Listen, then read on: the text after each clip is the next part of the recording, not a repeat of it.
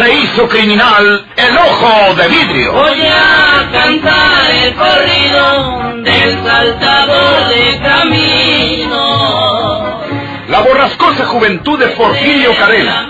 Cómo perdió uno de sus ojos y por qué tuvo que seguir la vida criminal perseguido por sus poderosos enemigos. Una nueva serie campirana del escritor norteño, Don Rosendo Ocaña.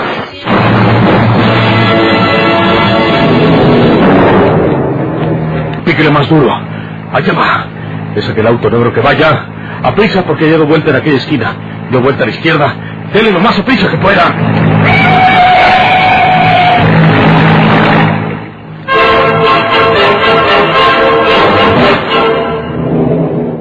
Porfirio Cadena, que desde hace algún tiempo se encuentra en la capital, donde se ha operado con el doctor Biguri para adaptarse un ojo de vidrio moderno, perfecto, al grado de que no se advierte ya el defecto en su rostro. Al abandonar la privada donde vive su amiga, la señorita Torres, espera en un crucero de Santa María la Ribera un auto libre que lo lleve a la estación de ferrocarril para tomar rumbo a su pueblo, donde ha sido asesinada su hermana María de Jesús, según lo acaba de leer en un periódico que al azar encontró en la casa de Victoria Torres. Pero resulta que cuando esperaba el auto de alquiler, vio pasar en uno que iba ocupado nada menos que a Antonia Leiva, la mujer que él conoció como sirviente de la casa de Juana Tobar. Instintivamente, con la violencia que provoca su estado de ánimo, detiene el auto libre que pasa enseguida y le ordena seguir al que lleva a aquella mujer que él considera cómplice de la muerte de Juana. ¿Cuáles serán los resultados de este fortuito encuentro entre la audaz y malvada Antonia y el bandido de la sierra Porfirio Cadena, el ojo de vidrio? Le ruego, señorita Carvajal, que los vestidos me sean entregados cuando muy tarde para pasado mañana, porque mi esposo y yo abandonaremos la capital para entonces. Sí, señora. Yo le prometo enviárselos a su hotel el lunes por la mañana. Muy bien, porque nosotros partiremos en el tren de esta noche. ¿Y me envía la cuenta, señorita Carvajal? Sí, señora.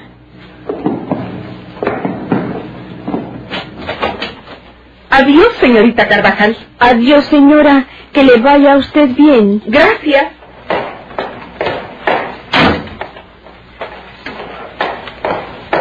¿Hasta tendré que caminar para encontrar otro auto libre que me lleve a casa? Debí preguntárselo a la señorita Carvajal. Estas calles de Santa María están bastante lóbregas y oscuras. Creo que tendré que caminar hasta la avenida aquella que debe ser la de San Cosme. Ese hombre que está en la esquina ha adelantado un paso hacia el centro de la banqueta, como si quisiera interceptarme. Sí.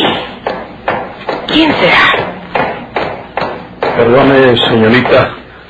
¿Quién es usted? Eh, señorita, ¿Qué quiere? Si no es de dejarme pasar. no quisiera molestarla, señorita, pero soy agente secreto. ¿Eh? Eh, quiero nomás hacerle algunas preguntas, pero no sería correcto que le preguntara aquí en la banqueta. Tenga la bondad de acompañarme hasta el café de la esquina. Ahí hablaremos mejor. Porfirio Cadena, el ojo de vidrio.com. ¿Qué quiere saber usted? ¿Es agente de la policía secreta de Querétaro o de San Luis? ¿Qué le digo? De San Luis, señorita. Ah, de San Luis. Pensaba que sería de la policía de Querétaro, que nos hubieran venido vigilando. Pero si así fuera, sabría que ya nos casamos y no me diría señorita. Entonces, la policía secreta de San Luis nos vigila. ¿Sospecharán algo? Ay, ¿por qué me tocaría cuando ando yo sola? ¿Qué me irá a preguntar este hombre? ¿Sabrá la policía de San Luis lo que ocurrió en Querétaro o cerca de allí? Tengo que abusar mucho el entendimiento para no descubrirme con este policía.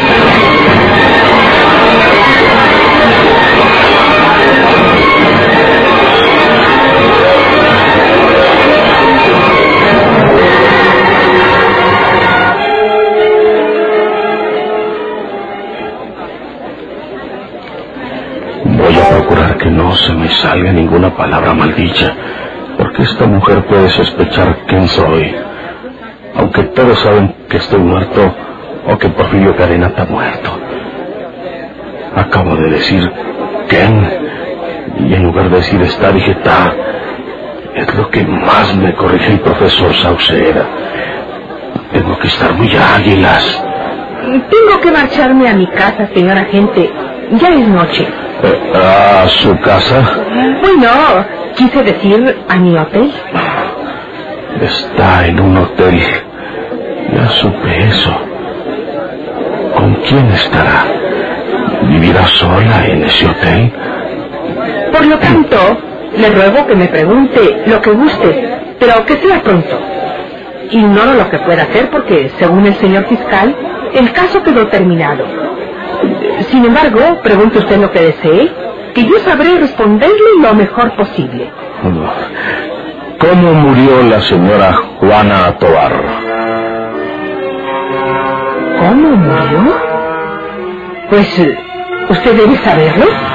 Es decir, si usted es de la policía de San Luis, pues eh, ustedes mismos investigaron y resolvieron este caso.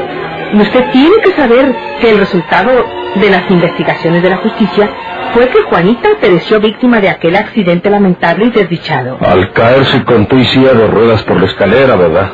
Eh, sí, señor. Ya dije sí. Y creo que no se dice con Toy. Me parece muy extraño que todavía anden ustedes investigando un caso que ya ha sido juzgado de acuerdo con la ley. Nosotros no queremos recordar ese desgraciado accidente, porque, naturalmente, Juanita era muy estimada por mí y por Leopoldo. Si usted puede abreviar esto, se lo agradecería mucho. Además, ya le acabo de decir que se hace noche y tengo que estar en mi hotel con mi esposo. ¿Su esposo? ¿Sí? ¿O acaso ustedes, los de San Luis, no saben que, que, que nos casamos, Leopoldo y yo? ¿Casarse? Pero no era casado ese señor Leopoldo. Su esposa falleció. Eh, creía que, que, ustedes se habían enterado por medio de la prensa, mm, porque en los periódicos se publicó la tragedia. ¿No sabe usted que María Inés, la esposa de Leopoldo, estaba enferma de sus nervios y que cuando viajábamos en el nocturno hacia esta capital, se lanzó desde el coche observatorio para estrellarse en tierra? Lo leí en los periódicos, señorita. Digo, señora, se, se me había olvidado. Comprendo. Ya dije olvidado. No puedo evitarlo. ¿Qué quiere este policía? ¿Sacarnos dinero? No le daré oportunidad de que me chantajee. ¿Por qué? Señora, le voy a suplicar que me diga exactamente cómo murió la señora Juana Tobar. Explíqueme usted cómo fue ese accidente de la escalera. Se, se lo voy a rogar. ¿Quién sabe cómo habla este hombre? No parece un policía secreto, correcto y educado. Pronuncia algunas palabras maldichas. Ah, y he olvidado algo. Mamarracho, señor. Ah, aguárdese. Lo siento, pero se hace noche y me retiro. Ya he tenido con usted la condescendencia de escuchar sus preguntas. Siempre hemos estado dispuestos, mi marido y yo, a cooperar con la justicia. Usted sabe nuestro hotel. Ahí estamos a sus órdenes. Tiene que contestarme lo que acabo de preguntarle, señora. No se levante. No se atreva usted a tocarme. ¿Quién es usted? Ya se lo dije. Identifíquese. Muéstreme su placa o su credencial. Es que... Lo siento. Buenas noches. Pero... Con que se casaron. La criada se casa con el señor después que la señora se mató en un accidente. Y que la otra señora Marinés también se mató en otro accidente. ¡Qué casualidad! ¿No será que os mataron a las dos mujeres que les estorbaban? Ya dije, os necesito tener más cuidado cuando hablo.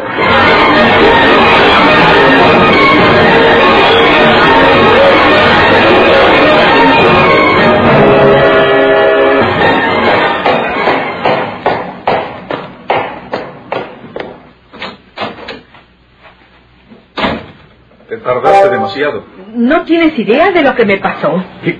¿Qué? ¿De veras que traes cara de espantada? No es para menos. Fui con la modista, como te dije. Vive en la colonia de Santa María la Ribera. Salí de ahí hace muchísimo. Todavía era temprano. Pero cuando apenas había caminado una cuadra, salió a mi encuentro un individuo.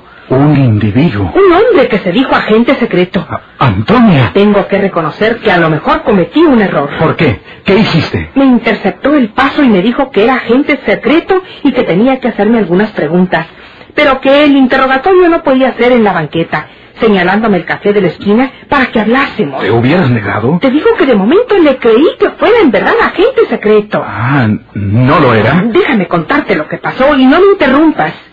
Fui con él al café. Ya supondrás que tenía el temor de que fuera algún policía que hubiera descubierto alguna cosa nuestra. Por eso lo seguí hasta el café. Ahí le pregunté si era policía de San Luis o de Querétaro y me dijo que de San Luis. Por lo visto no está muy enterado de lo que pasó en Querétaro, pero algunos detalles los dije yo y ahora ya lo sabe. ¿Y para qué lo decías? Yo no sé. No creo que me haya comprometido mucho. Me pareció que ese hombre está interesado en saber lo que se refiere al accidente de Juana Tobar. ¿De María Inés no preguntó nada? Creo que no sabía nada. No, no sabía. No. Pero cuando se estaba pasando el tiempo, le dije que quería marcharme, que yo tenía que estar en mi casa. Y luego rectifiqué que en mi hotel. ¿Por qué? ¿Por qué rectificaste? Eh, ¿Él te preguntó la dirección de tu casa? Pues eh, creo que eso iba a hacer. Y entonces yo le dije que vivía en el hotel contigo, con mi esposo. Y dije tu nombre. Él se sorprendió y me preguntó extrañado, ¿cómo era que tú fueras mi esposo si eras un hombre casado? Por eso te digo que ese señor sabe bien lo de San Luis, pero no lo de Querétaro. Como quiera que sea, no debiste adelantarte de- di- di- diciéndole que, que- que estamos en un hotel, que nos habíamos casado y, y todas esas cosas. Me confundí, te lo estoy explicando. Yo creía al principio que se trataba de un agente de policía enterado de todo. ¿Para qué le iba a ocultar nada? Pero luego, cuando insistió que le explicara detalladamente el accidente de Juana, se me ocurrió exigirle que se identificara, que me, que me mostrase su placa o su credencial. No lo hizo, y me parece que no lo hizo porque no traía ni una cosa ni la otra. Entonces, Yo no sé. Todo el camino he venido pensando en ello. Ah, Es muy posible que no sea ningún agente secreto. es una persona de San Luis. Así me parece. Te digo que trataba de saber todo lo posible acerca de la muerte de Juana Tobar. ¿No será algún familiar de ella? Pudiera ser, pero ¿por qué te siguió? ¿O cómo pudo saber dónde encontrarte? Yo creo que él sabe que estamos alojados en este hotel. Debe haber estado espiando en la calle y me vio salir y tomar el libre en la esquina. Y entonces él debe haber tomado otro para seguirme. Y como me bajé en la puerta de la casa de la modista, no le fue posible abordarme ahí. Esperó hasta que saliera y me interceptó en la esquina. Es toda una contrariedad. Lo que más me preocupa es que no sepamos quién es, de quién se trata. Yo no sé qué decirte, pero tengo una remota idea de haber visto antes a ese hombre.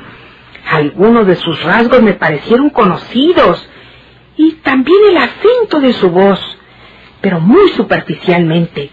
Puede tratarse de una persona que yo haya encontrado alguna vez, una sola vez, ya hace mucho tiempo. ¿Quién sabe? A lo mejor estoy equivocada y no lo he visto nunca antes. Lo más probable es que se trate de un familiar, de, un pariente de Juana. Eh, Puede haberse informado bien acerca de nosotros y, y por eso nos ha encontrado. No. Ahora pienso en otra cosa. Como en los periódicos aparecieron nuestras fotografías en el caso de María Inés, si ese hombre es un familiar de Juana, puede haber asociado nuestros nombres con las fotos de los periódicos y se le grabó tal cosa. Y esta noche te vio al salir del hotel y te reconoció. Lo demás es fácil deducir. Te siguió y esperó hasta que saliste de la casa de la modista. Yo quisiera verle la cara a ese hombre. Y para ello vamos a hacer una cosa. Vamos a salir a la calle en este momento. Al cabo de todos modos íbamos a salir a cenar. ¿Qué piensas hacer? Eh, depende. Si como creo ese hombre te siguió y está vigilando en la calle, nos seguirá hasta el restaurante donde vayamos a cenar. Y quién sabe si hasta pretenda hablar conmigo también. Es importante conocerlo, saber quién es y qué busca. Vamos al restaurante. No es una imprudencia. No. Leopoldo, ¿Para qué quieres esa pistola?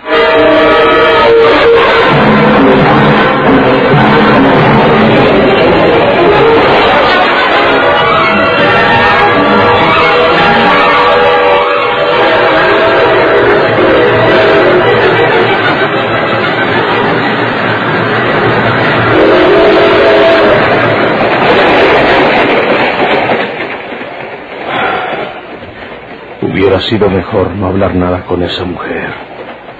Ahora van a estar preparados. Ese asunto tengo que dejarlo para después. Lo que me importa ahorita es ir a saber lo que hicieron con mi pobre hermana María Jesús. Me bajo del tren en Monterrey y ahí busco un mueble que me lleve lo más pronto posible a la villa.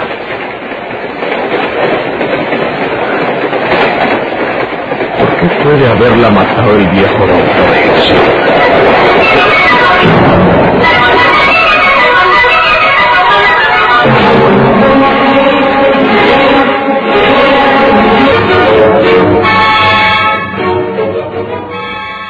Eh, yo me regreso a Monterrey, licenciado Hinojosa. Bien.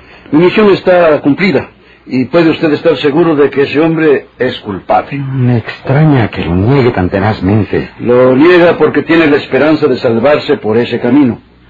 Él sabe que usted lo estimó, que usted lo creyó un hombre incapaz de cometer un delito. Bueno, quizá ello se atuvo para cometerlo. Y todavía abriga la creencia de que usted puede salvarlo garantizando sus bondades. Es muy rara la actitud de don Florencio. Para mí no tanto, licenciado Hinojosa. Usted me ha platicado de las dificultades que tenían por ese dinero que ella no quería decirle dónde lo tenía.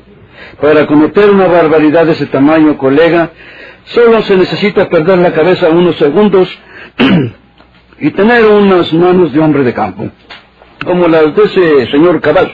Bueno, eh, yo lo dejo consignado a su fracción judicial, licenciado, y en sus manos queda sentenciar a ese hombre. Pero sé bien que usted todavía tiene la esperanza de que sea inocente. Será desengañado muy pronto. Estréchelo. Oblígalo a confesar la verdad y verá usted cómo se lo dice todo. Mm, lo intentaré. Bien.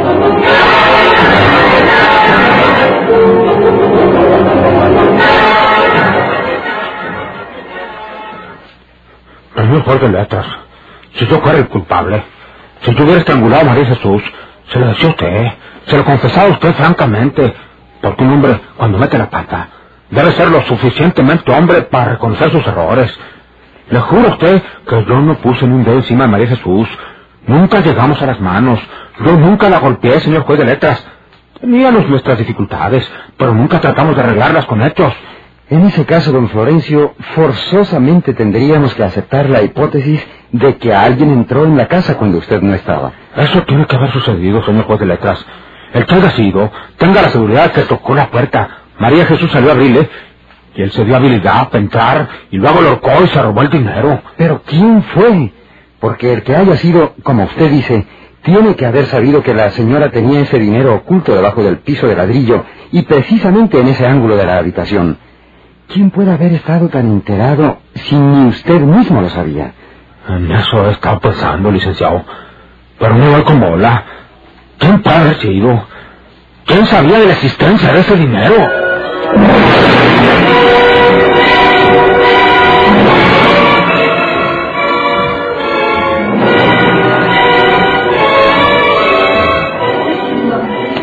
A ver, amigo, ponga aquí unas copas para todos.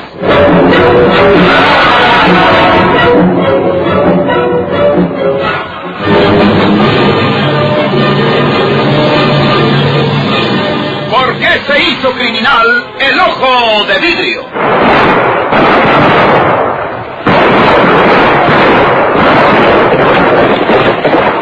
Muchas gracias por su atención. Sigan escuchando los vibrantes capítulos de esta nueva serie rural. ¿Por qué se hizo criminal el ojo de vidrio? Se disfrazaba de arriero para asaltar los poblados. Burlándose del gobierno mataba muchos.